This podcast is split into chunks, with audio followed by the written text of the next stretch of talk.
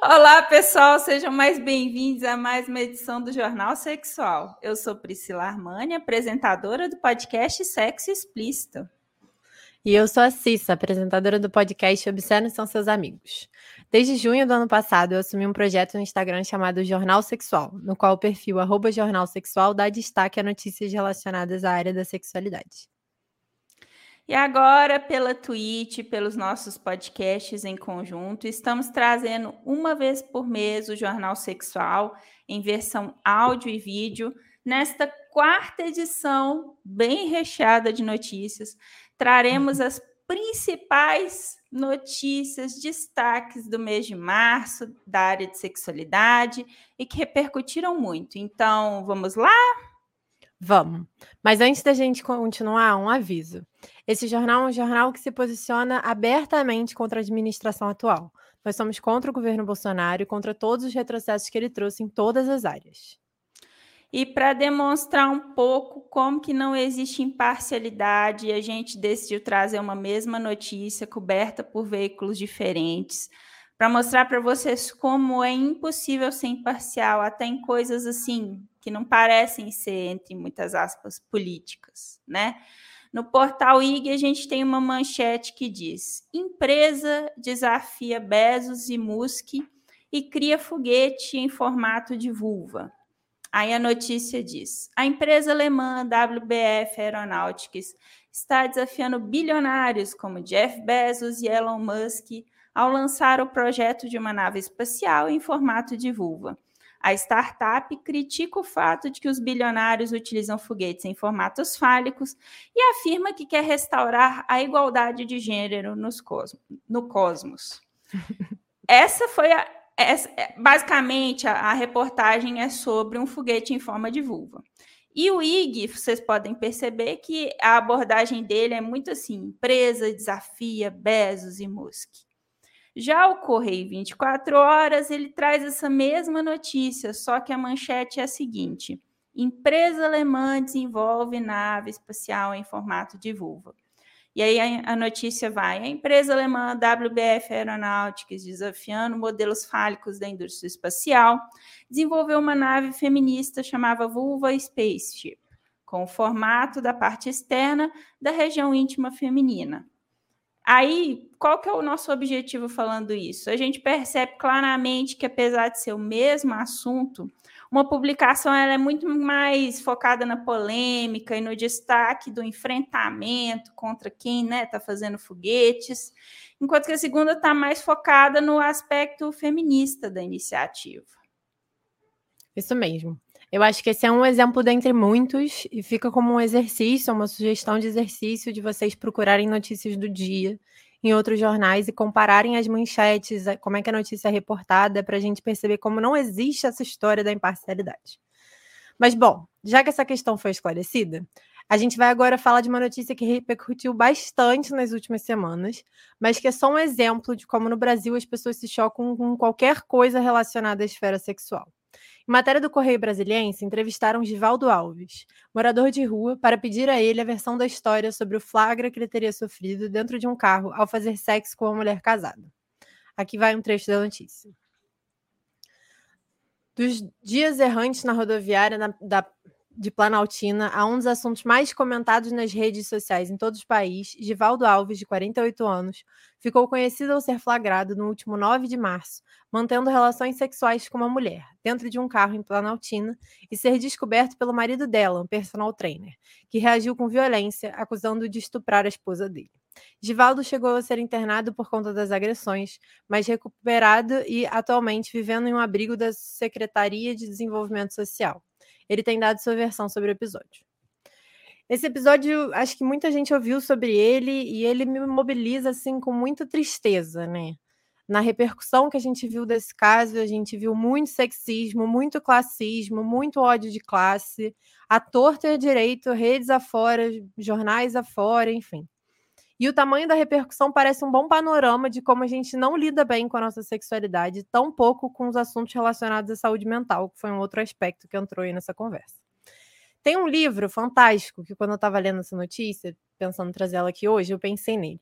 Que, eu, se não me engano, você comprou ele também, Pri, eu lembro de você postando nos stories. Chamado Por que as mulheres têm melhor sexo sobre o socialismo e outros argumentos para a independência econômica, da Kristen Gotze. E aí, nesse livro, ela vai tentar explicar ela, uma historiadora assim incrível, olhou e falou: como será que as mulheres sentem prazer lá na União Soviética, na época que tinha a União Soviética? E ela foi fazendo todas essas comparações, assim, ela é uma pessoa muito cuidadosa, historicamente falando, no trabalho que ela faz. E nesse livro ela faz como se fosse uma comunicação dos trabalhos que ela já fez ao longo da vida, assim, ele é muito didático, recomendo ele fortemente para absolutamente qualquer mulher. Eu acho que ele é a leitura assim obrigatória. E ela vai mostrar para a gente como que essa independência ou dependência econômica muda a forma que a gente se relaciona com a gente, com nós mesmas, né, e com o sexo como um todo. Aí eu trouxe uma citaçãozinha aqui para a gente ler.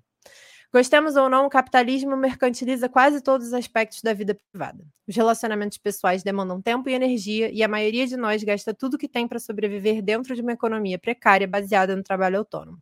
Estamos sempre exaustos, sem vontade de investir, investir recursos emocionais em relacionamentos amorosos, sem receber nada em troca.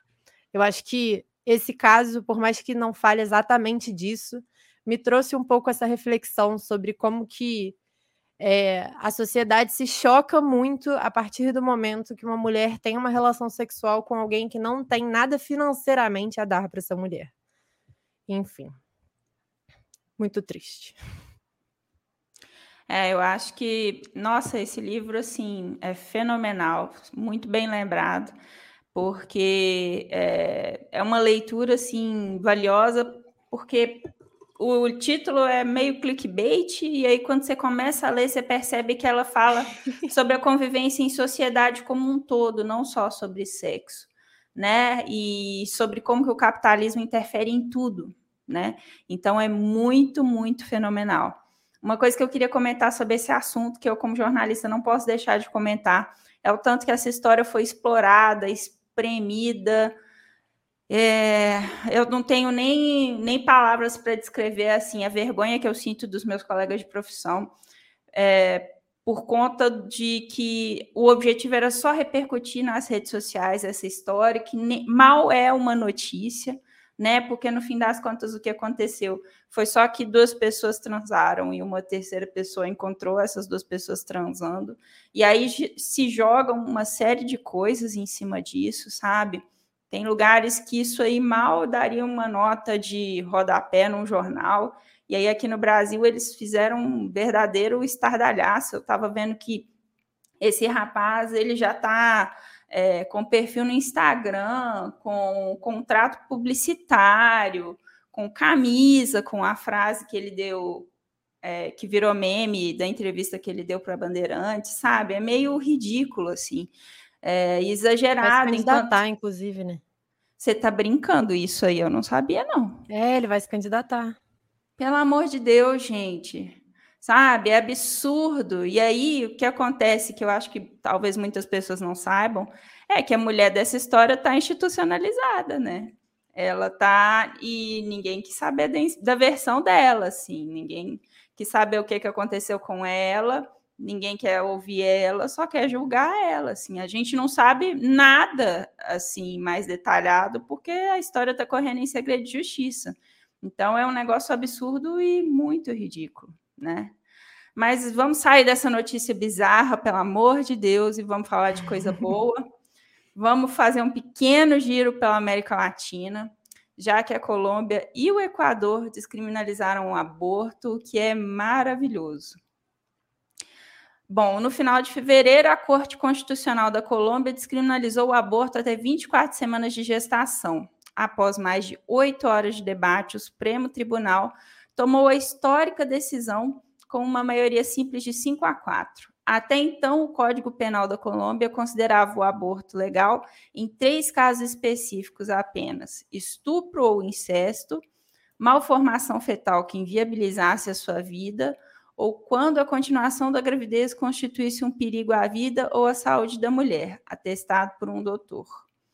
E aí, é, falando dessa conquista histórica da Colômbia, eu quero aproveitar e abrir um parênteses, porque também na Colômbia, nas últimas semanas, a gente teve uma campanha incentivando a masturbação feminina, que foi realizada pela Prefeitura de Medellín e ganhou as redes sociais. E vale a pena ser mencionada aqui. A notícia do Globo diz: para o mau humor, faça amor consigo mesmo. Recomenda a Prefeitura de Medellín em peças digitais ilustradas com a imagem de uma mulher se masturbando. A inusitada campanha sobre benefícios da prática sexual na saúde física e mental causou polêmica na, na Colômbia. O orgasmo libera endorfina, serotonina e ocitocina, hormônios da felicidade que podem fazer um dia ruim inesquecível. Dedique-se a esse momento íntimo, aconselham mensagens da Secretaria de Juventude local que circulam nas redes sociais. Você vê, né, que os colombianos estão aí à frente de tudo. Vamos ser sinceros, né? E aí também em fevereiro, voltando um pouquinho à questão do aborto, né? A Assembleia Nacional do Equador aprovou a regulamentação que permite às mulheres aborto em caso de estupro. A decisão desses legisladores, né, veio em meio a um amplo debate sobre o assunto no Equador, que tem maioria conservadora. A votação ocorreu quase um ano depois que a Corte Constitucional alterou a lei que só autorizava o aborto em casos de estupro se a mulher fosse portadora de deficiência mental. Com a nova lei, as mulheres poderão abortar gestações decorrentes de estupro em até 12 semanas de gestação. Para indígenas e as moradoras de áreas rurais, o prazo é de até 18 semanas. Quer dizer, a gente vê que né, a gente pode pensar talvez, né, uma luzinha ali no fim do túnel. É interessante perceber com essas notícias como que aos poucos o Brasil vai ficando isolado na América Latina sobre essa questão do aborto, né? A gente não pode deixar de ter isso em perspectiva, porque territorialmente falando, a gente está começando a ficar para trás nesse assunto. É, eu acho que vale a pena lembrar que aborto aqui é criminalizado, né? O que eu acho que é um termo que muita gente tem dificuldade de entender, o que significa que é crime você fazer aborto no Brasil, a não ser que é, a gravidez seja decorrente de estupro, tenha risco à vida da gestante ou ancef an anencefalia fetal. Só que muita gente no Brasil, infelizmente, não sabe. Existem diversos hospitais afora, que eu só conheço os do Rio de Janeiro, porque é onde eu moro, mas existem hospitais, especialmente nas capitais, hospitais da mulher, assim, é, mais notoriamente, né? Então, um caso de estupro no Brasil é legalizado, não é criminalizado e tudo mais. E em relação à masturbação, eu também queria comentar rapidamente que a masturbação é uma prática saudável, alivia a tensão no corpo, faz um bem inacreditável para a nossa saúde mental, assim. E aí eu queria incentivar quem estiver nos ouvindo aqui hoje para tirar uns 40 minutinhos, assim, só 40 minutinhos na agenda para se masturbar. Mas, bom, voltando à questão do aborto, em referência aos direitos sexuais e reprodutivos, infelizmente, não são todos os países que seguem pelo mesmo caminho, como a Pri falou. Na América Central, a Guatemala aumentou penas de prisão por aborto e proibiu o casamento de pessoas do mesmo sexo. Ou seja, um pouquinho de droga, um pouco de salada, né? Terrível. Com 101 votos a favor, 8 abstenções e 51 contra, o Congresso da Guatemala aprovou uma lei que aumenta as penas de prisão por aborto e proíbe o casamento entre pessoas do mesmo sexo. O texto proíbe também que escolas ensinem teorias de gênero para crianças e adolescentes. A lei para a proteção da vida e da família pune com até 10 anos de prisão a mulher que provocar seu aborto, aborto ou consentir que outra pessoa o provoque.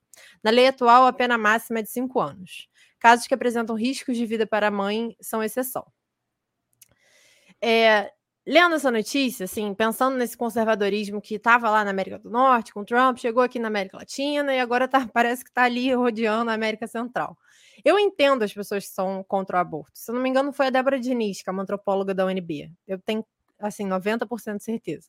Ela que disse que nós mulheres, a gente também é contra o aborto, assim. Ninguém quer abortar. Ninguém que engravida fala assim, que legal, vou fazer um aborto. Ninguém tem isso como uma experiência de vida da qual se fala com felicidade quem fez e nenhum plano assim, né, no futuro eu gostaria de fazer isso. E é de se chocar que existem abortos quando a gente tem métodos contraceptivos tão eficazes, especialmente se eles forem usados de forma combinada, quando a gente tem tanto acesso à informação na palma das nossas mãos 24 horas por dia. Mas esse panorama, a existência de métodos, assim como o acesso à informação, ele é falso. Então a gente tem isso assim como, ah, porque isso existe, então não precisa, quando na verdade essa miríade de métodos contraceptivos diferentes que existem só funcionam para pessoas que têm útero. Então aí já começa todo um problema, que são pessoas que estão férteis seis dias por mês, enquanto as pessoas que têm pênis e são férteis todo santo dia do ano só dispõem da camisinha externa. E aí, depois disso, o acesso aos métodos contraceptivos femininos não é dos mais simples, muitos deles têm efeitos colaterais complexos, é difícil de acessar, quando não tem no SUS, tem que marcar a hora, enfim. Tudo isso é um problema e apoia essa ideia que a responsabilidade pela gravidez ela é unilateral. Até porque a moda agora é os homens pedirem para não usar camisinha, né? Então, o único método que eles têm, eles não querem usar. Assim. A situação é bastante catastrófica. Aí a pessoa vai lá, engravida, e os homens ainda pedem para ela abortar. É, é, é, realmente uma situação de tirar o chão, assim. Em relação à informação, as pessoas acham que as pessoas são muito bem informadas, mas saiu hoje, hoje, saiu uma notícia da Universa falando, por medo de desinformação, brasileiras não fazem aborto legal por estupro. Ou seja, é legalizado no Brasil o aborto por estupro, as pessoas não fazem por falta de informação, porque a gente não tem uma educação sexual estruturada. A gente falou muito isso no último episódio, né, Pri? Vai lá ouvir o último episódio, galera. É, e aí, o aborto é tanto uma questão de saúde pública como uma questão legalista, né? Eu acho que tem quem diga assim, já ouvi essa frase: se você não quiser engravidar, é só você deixar de transar. E aí eu acho que se a gente for levar um argumento raso desses, a gente pode responder com outro muito raso, que é se você não quiser ter um problema no coração, é só você não comer carne, não coma açúcar, não coma gordura por que, que eu tenho que pagar com os meus impostos uma estrutura no sistema de saúde para pessoas que escolheram comer coisas que fazem mal para o coração e não fazer exercício regularmente? Só que não é só isso, né? O aborto está para além disso. E é triste ainda que isso impacte uma questão legalista, no sentido de que as pessoas são presas por causa disso. Eu acho que essa é uma dimensão de toda essa discussão, porque, de novo, mulheres não querem fazer aborto. A gente quer acesso a métodos contraceptivos, tudo que engloba os direitos sexuais e reprodutivos. Mas uma vez que um monte de coisa já não é acessível, dá errado, existem estupros, existem violência, existe uma quantidade inacreditável de problemas em torno disso, a gente vai penalizar essas pessoas, sabe?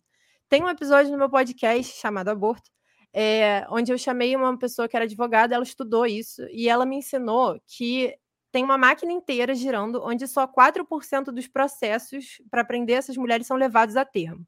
Ou seja, o Estado está lá, um monte de gente processando mulheres, tentando botá-las na cadeia, para só quatro de cada 100 resultarem na apreensão da pessoa, que já é absurdo o suficiente a gente querer prender as pessoas por causa disso. Mas, enfim, tendo isso como base, está lá na lei, só quatro de cada 100 funciona de fato, o que vale dizer gera um custo adicional gigantesco para o sistema penal, assim.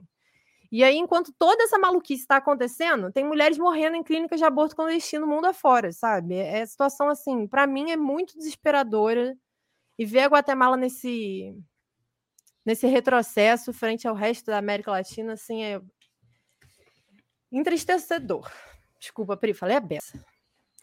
Tranquilo. E não só essa questão da prisão pelo aborto, mas também a proibição do casamento de pessoas do mesmo sexo é um negócio assim que beira o, o absurdo, o ridículo. É, chega. Eu, eu sempre fico pensando assim que não adianta nada você se dizer uma nação avançada, querer fazer e acontecer, igual, por exemplo, Rússia, que é, existem relatos de que lá eles têm até alguns, é, digamos assim, campos de concentração para pessoas LGBT, sabe? Então, complicado isso, assim. É muito complicado no sentido de que a, a gente vê avanços por um lado e vê retrocessos por outro.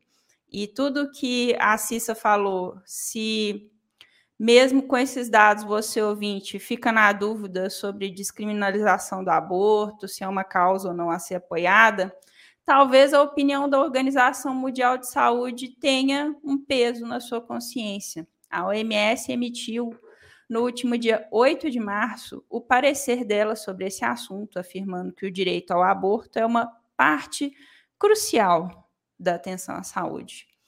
Então, segundo notícia, né, quase a metade dos abortos realizados no mundo são inseguros, segundo a Organização Mundial de Saúde. Essas perdas seriam quase que totalmente evitadas se os países adotassem uma regulamentação para a interrupção da gravidez, afirma a entidade.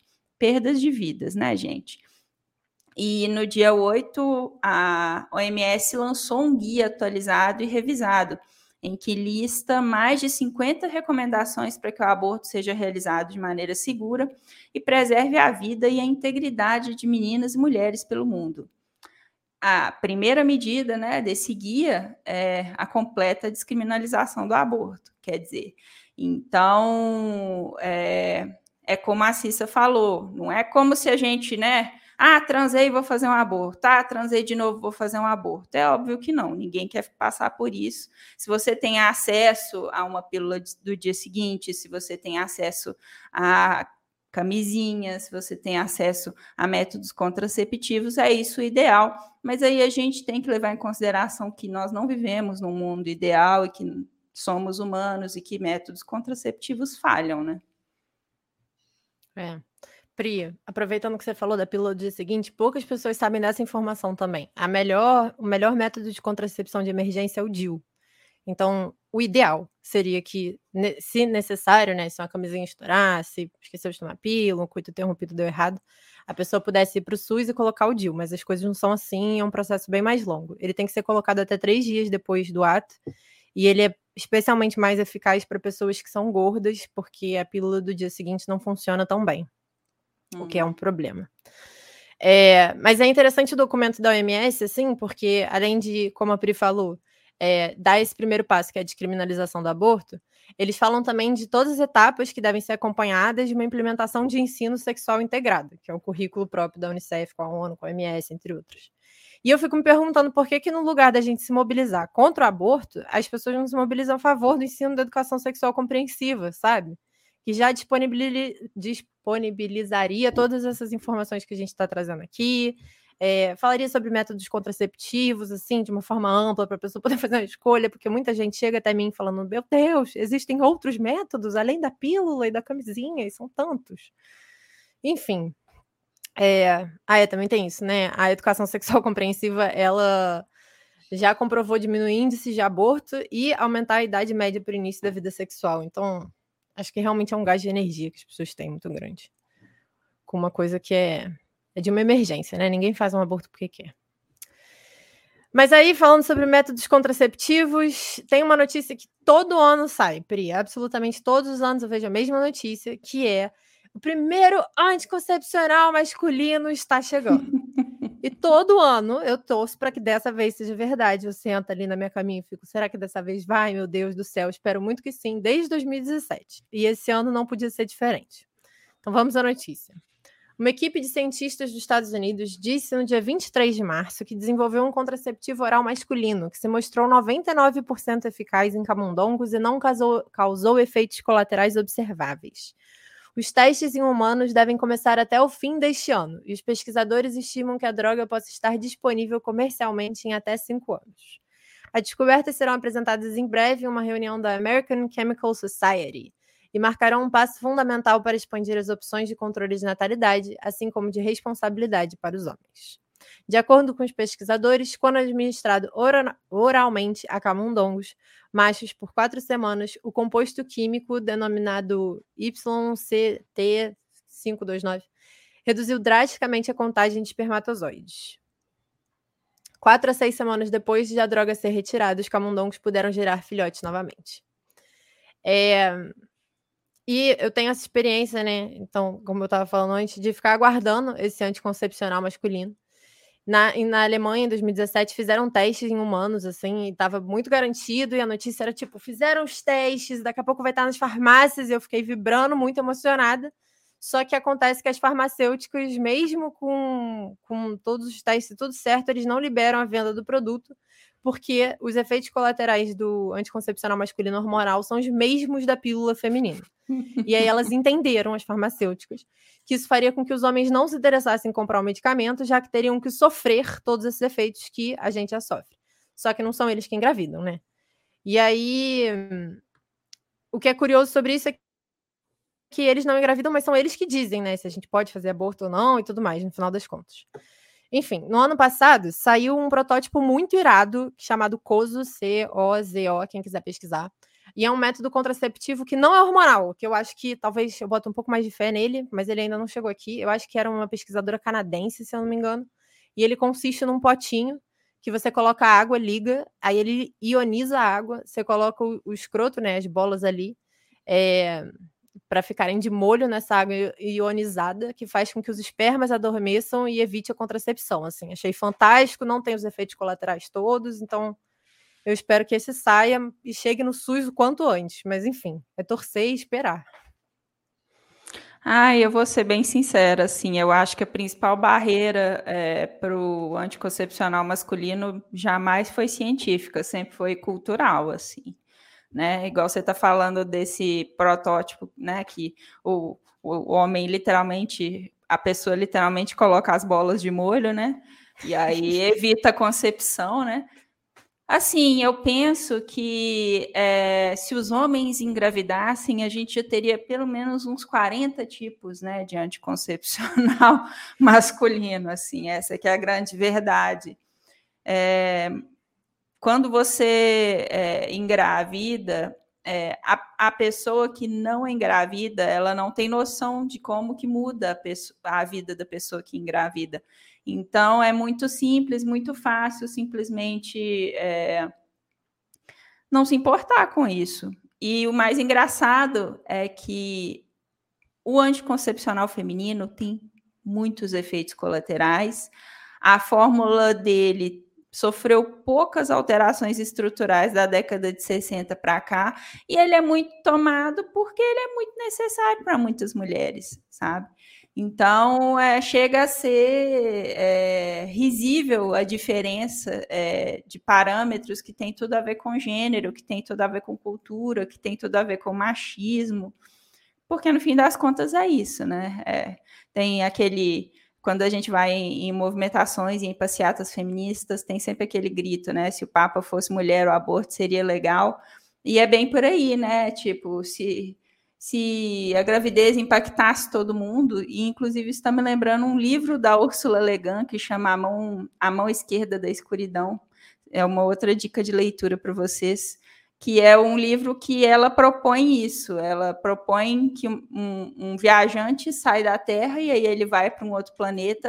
E aí, nesse outro planeta, todos os habitantes têm é, tanto o aparelho reprodutor masculino quanto feminino. E aí você percebe todas as mudanças que tem é, na mentalidade né, dos habitantes por causa disso. E é um livro interessantíssimo. Para a gente pensar né, um pouquinho a respeito de como que a ciência, a tecnologia também são moldadas por esses padrões, né? E falando um pouco, pode falar, Cissa.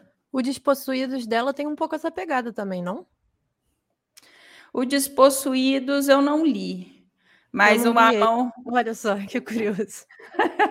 a gente leu livros diferentes da Úrsula. Da mesma autora, exato. Mas, mas, faz muito sentido, porque a Úrsula, assim como nós, assim como muitas pessoas que escrevem ficção científica, sempre a questão de gênero perpassa todas as questões da nossa vida, gente, desde que a gente nasce. Né? Então, é óbvio que a literatura vai ser impactada por isso, né? Então, eh, se essa temática tiver não só em um, mas em vários livros, não só dela, mas de outras escritoras de ficção científica, da literatura como um todo, é óbvio, né, gente? Falando um pouquinho, né, dessas medicações que têm o potencial de mudar a nossa vida e torcendo por esse anticoncepcional masculino de verdade a Unitaid traz uhum. uma notícia boa para a gente, né? Essa agência global de saúde, que é ligada à Organização Mundial de Saúde, em parceria com a Fiocruz, vai iniciar no Brasil um projeto fantástico de implantação da profilaxia pré-exposição, a PrEP, injetável. Lendo um trechinho da notícia, Considerada a mais recente inovação para prevenção do HIV, a PrEP injetável se mostrou mais eficaz, mais eficaz que a PrEP oral diária na redução de risco de infecção pelo vírus, com apenas seis injeções por ano. O projeto será coordenado pelo Instituto Nacional de Infectologia Evandro Chagas, NI, N, não, INI barra Fiocruz, em parceria com o Ministério da Saúde. O anúncio foi feito durante o seminário conjunto Brasil e Unitaid, parcerias atuais e perspectivas futuras, no auditório do Instituto de Tecnologia, no dia 18 de março. E essa iniciativa vai ocorrer no Brasil e na África do Sul. No Brasil, o projeto vai ter como público-alvo os grupos mais vulneráveis à infecção pelo HIV: homens que fazem sexo com homens e mulheres trans, de 18 a 30 anos. É, vai ser usado o cabotegravir de ação prolongada, que propicia oito semanas de proteção contínua contra a infecção pelo vírus, por meio de uma única injeção intramuscular. Na África do Sul, o alvo vão ser adolescentes e jovens mulheres, que lá são as mais infectadas, em taxas assim desproporcionalmente altas. Na África subsaariana, seis em cada sete novos casos de infecção em adolescentes acontecem em garotas, e jovens mulheres têm o dobro de índice, de contaminação em relação aos homens jovens. A PrEP é um negócio assim, né, absurdo, né, de, de impressionante. Eu já acho assim, quando a gente olha para trás e, e vê como que a gente evoluiu com relação ao HIV e AIDS até hoje, assim, eu acho a PrEP, assim, o cúmulo da tecnologia, e você já imagina uma PrEP injetável, sabe? Eu só consigo pensar em como que o ser humano se ele tem vontade, se ele quer, ele é capaz de qualquer coisa. É. A PrEP, eu sempre falo isso, na verdade, né? Quando a gente fala de AIDS, eu vou fazer questão de falar isso sempre que a gente falar de AIDS e de HIV. O Brasil foi um exemplo internacional de como lidar com a epidemia de HIV. Eu acho isso assim, de cair o queixo, porque o jeito que a gente lidou com a pandemia de hoje é assim, um vexame internacional. Enfim, o Brasil está na linha de frente das questões do HIV há muito tempo, assim. Isso é muito fantástico e foda pra gente. Desculpa o palavrão, galera. É, a PrEP é a profilaxia pré-exposição, então, para quem não conhece, né, as siglas, tem a PEP e a PrEP. A PEP é recomendada a ser tomada por qualquer pessoa que tenha sofrido algum tipo de violência sexual, por uma pessoa que ela não conheça o status, tenha tido uma relação sexual com alguém que rompeu a camisinha, ou qualquer ato sexual com alguém que você não saiba se tem HIV ou não. Você pode ir no postinho pedir a PEP e ela é uma profilaxia pós-exposição, perdão, a PEP. Ela é pós-exposição. E aí ela é tomada durante 28 dias e depois para. A PrEP é uma tecnologia, como a Pri tá falando assim, absurda, porque ela é tomada pré-exposição.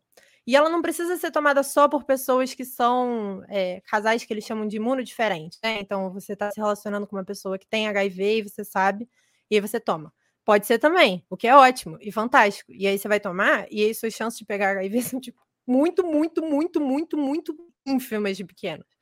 Mas ela também é recomendada por pessoas que estão solteiras, transando, e tem medo que a camisinha estoure, sabe?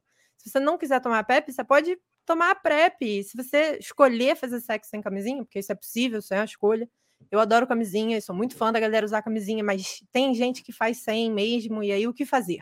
Toma PrEP. Enfim, incrível que esse estudo esteja acontecendo no Brasil. Fico muito feliz mesmo. E aí, outra notícia boa, né? O IBGE vai divulgar dados sobre orientação sexual da população brasileira. Olha que divertido. Eu achei essa notícia o máximo. De acordo com a notícia do G1, a decisão foi tomada após o órgão ter sido acionado pela Justiça, pelo Ministério Público Federal. O MPF questionou o fato do censo demográfico de 2022 não ter incluído perguntas sobre a população LGBTQIA+. Gente, olha que incrível, em pleno Brasil isso. Vou voltar ali. Os dados sobre orientação sexual serão divulgados sobre orientação sexual serão divulgados dia 25 de maio, quando será apresentada a Pesquisa Nacional de Saúde. O levantamento foi feito em 2019 em parceria com o Ministério da Saúde e não previa a divulgação dos dados sobre orientação sexual. Procurado, o IBGE informou que o censo demográfico não é a pesquisa adequada para o tema, porque o levantamento permite que o morador do domicílio responda pelos demais. Então, o que aconteceu foi isso, né? O MPF falou: vem cá, IBGE, cadê a orientação sexual? E aí o IBGE falou no censo demográfico. O IBGE falou que não dá para fazer essa pergunta porque o censo ele se estrutura de tal forma que qualquer pessoa dentro de uma casa possa falar sobre as demais. E aí isso poderia correr erros, tipo um pai dizendo que o filho é hétero, quando na verdade ele é gay, ou bi, ou pan, enfim, uma miríade de possibilidades. E tudo bem, acho que isso é muito válido. Mas aí eu fiquei pensando nisso e eu fui pegar o Censo Nacional de 2010, que foi o último que tivemos, né? E tem uma pergunta quanto ao sexo das pessoas. Então, nele, você diz quantos moradores tem, e depois você tem que responder se essas pessoas são do sexo feminino ou do sexo masculino. E como a Pri falou mais cedo, o gênero, ele perpassa a nossa vida, né? Então ele está nessa pesquisa. Já tem a questão de gênero, que não era de, orientação sexual, tudo bem, mas já tem a questão onde tem uma outra pessoa respondendo quando não se sabe. Inclusive, não está incluso lá a questão dos, das pessoas intersexo, né? Então não tem essa opção, são duas caixinhas. E aí é toda essa heteronormatização que a gente tanto fala lá no podcast do Obsceno são seus amigos. Enfim, eu acho que é uma discussão. Eh, eu entendo que os dados, se forem incluídos no censo, não vão ser incluídos, mas se fossem, é, eles não seriam fidedignos, assim, para fazer uma grande pesquisa, mas eu acho que já é passos lentos e vagarosos para a gente começar a chamar de novo a importância para esse tópico no Brasil, que foi tão apagada assim no último governo que a gente vive ainda hoje. É, inclusive, eu, é, você, essas observações foram muito boas, Cissa. É, e lembrar das pessoas intersexo é sempre fundamental. Para o sexo explícito, eu fiz um episódio sobre pessoas intersexo é, e é impressionante como que elas são invisibilizadas e como que é, muitas pessoas não sabem, mas muitos médicos pressionam é, pais responsáveis de crianças intersexo para que logo no nascimento elas passem por é, cirurgias, né, para, entre muitas aspas, definição de sexo, que é uma bobagem, né, assim. E muitas dessas pessoas não têm a possibilidade é, de autonomia sobre o próprio corpo, né? Então a gente precisa pensar muito nisso. E eu acho que assim, numa outra administração, é, essa questão das perguntas sobre a população LGBTQIA teria sido repensada pelo IBGE. Assim, eu acho que falta boa vontade, né? É triste que o, é, que o IBGE só tenha pensado nisso, acionado pelo Ministério Público, né? Mas eu penso que também é um, a gente está vivendo uma administração que mal pensa em fazer um censo decente, né? Que dirá incluir essas pessoas, né? Essas pessoas são invisibilizadas é, em tudo, né? Também no censo, né? O censo não deixa de ser um reflexo da nossa sociedade. Então, no fim das contas, eu acho que talvez pensar outras metodologias, pensar outras formas de fazer isso, de ter esses dados, seria fundamental para a gente entender a nossa sociedade, né? E, mas aí, para fazer isso, você já começa, né? tendo que ter boa vontade, tendo que pensar um pouco a respeito disso, que não é o que a administração atual quer. Mas Inclusive, falando. Desculpa, Pode falar, Pri. Não, Você tranquilo. falou do seu episódio do seu podcast. Eu super recomendo que a galera que tem interesse pelo assunto vá ouvir. É o episódio extra, não é? Dia da Visibilidade Sim. Intersexo. Esse é o Sim. Nome. Eu fiz esse episódio em homenagem a um amigo que é, ele é uma pessoa intersexo e ele sofreu um acidente bem na época que é, eu estava produzindo esse episódio e ele quase morreu. E foi um, um, um crime foi um crime de ódio. Ele estava andando na rua é, no Natal e a pessoa passou e eles estavam num grupo com mais pessoas né a pessoa passou e o atropelou e fugiu assim e até hoje ele tem que lidar com isso, assim. Então, é Esse muito. caso repercutiu, eu lembro disso. Sim, sim. Ai, e... eu muito. Não, mas é, ele ele ele está fazendo fisioterapia, tá bem, mas na época foi uma coisa assim que todos nós ficamos muito é, mexidos e foram meses de apreensão sem saber como é que ele ia ficar, se ele ia sobreviver, ele sobreviveu, tá? é, continuando com a pesquisa dele, está persistindo.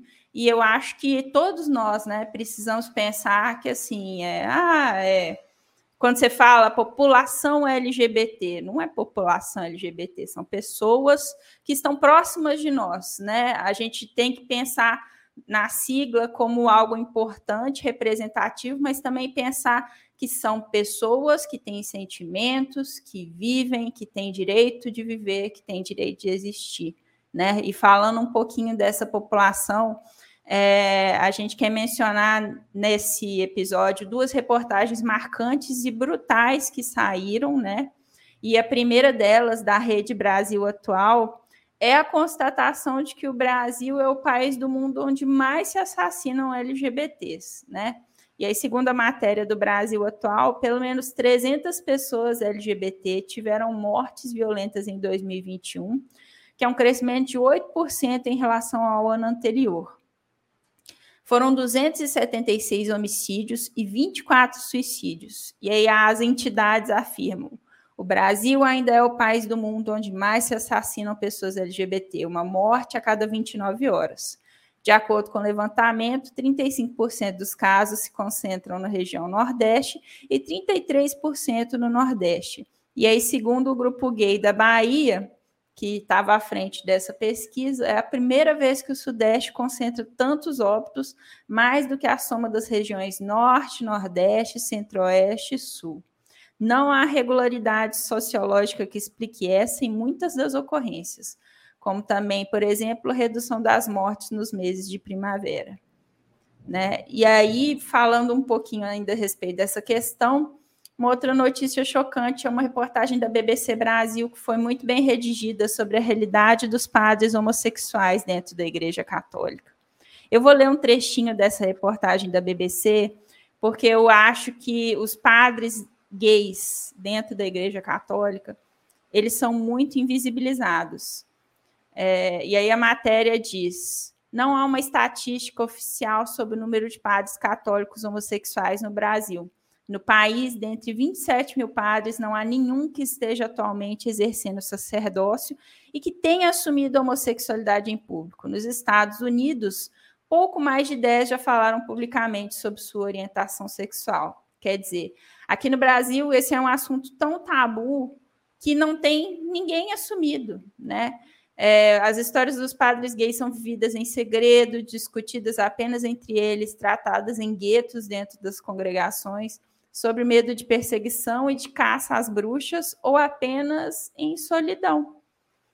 E, mas a reportagem é, conversou com é, um padre gay no Ceará, que diz que na sua ordem religiosa no Nordeste, pelo menos 80% dos colegas têm essa orientação.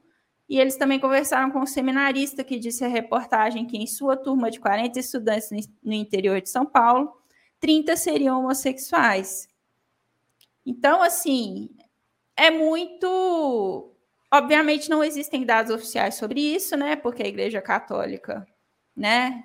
Sem comentários.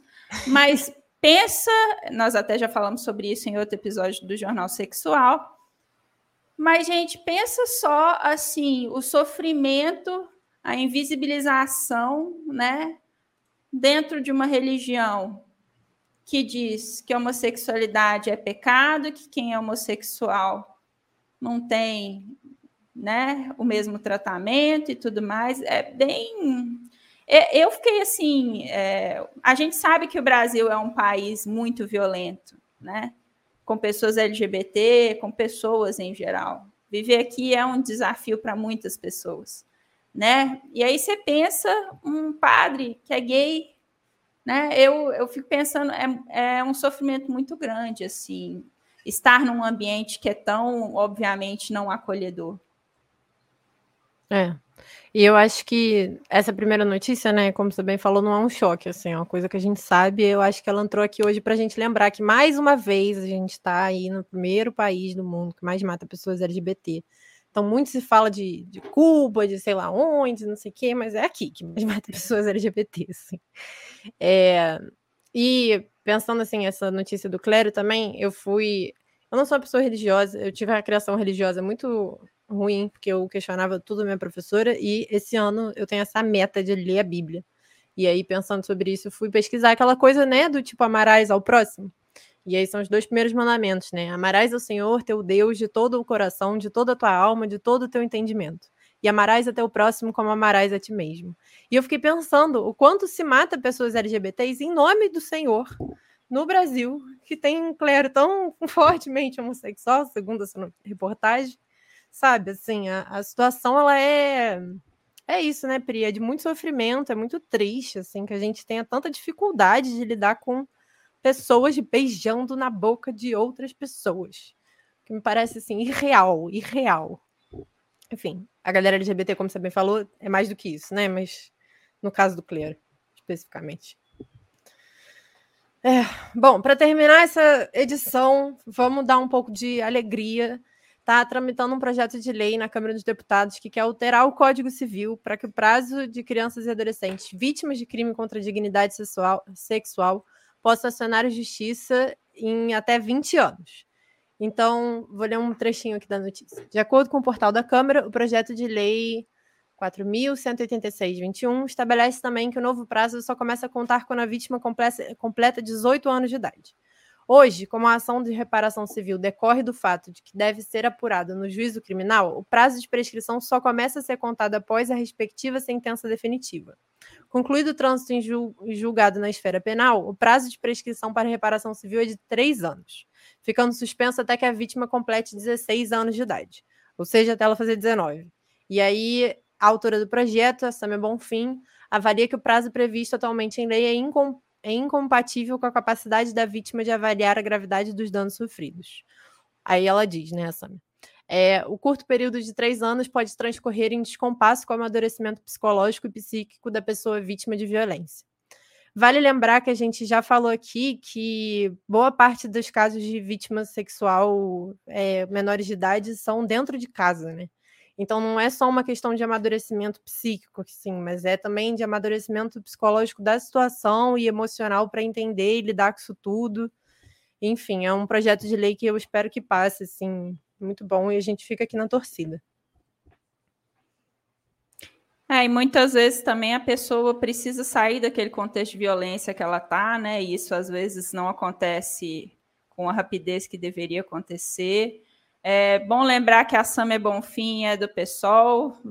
Nesse ano, votem em legisladores de esquerda, porque são eles que vão defender as nossas causas. Votem em mulheres de esquerda, por favor, né?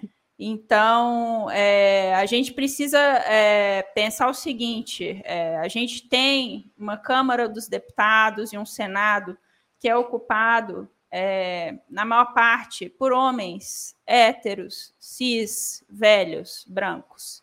Sabe? A gente precisa entender que não são essas pessoas que vão nos representar, nós, mulheres, nós, pessoas de cor, nós, pessoas LGBT. A gente não pode contar com esse tipo de legislador para nos defender. Não, isso não vai acontecer, sabe? Assim. Então, por favor, é, votem em pessoas que têm pautas com as quais vocês concordam, que vão defender vocês, que vão defender os interesses de vocês na Câmara dos Deputados e no Senado. Não adianta, não adianta pensar só assim, ah, eu vou votar para o presidente X.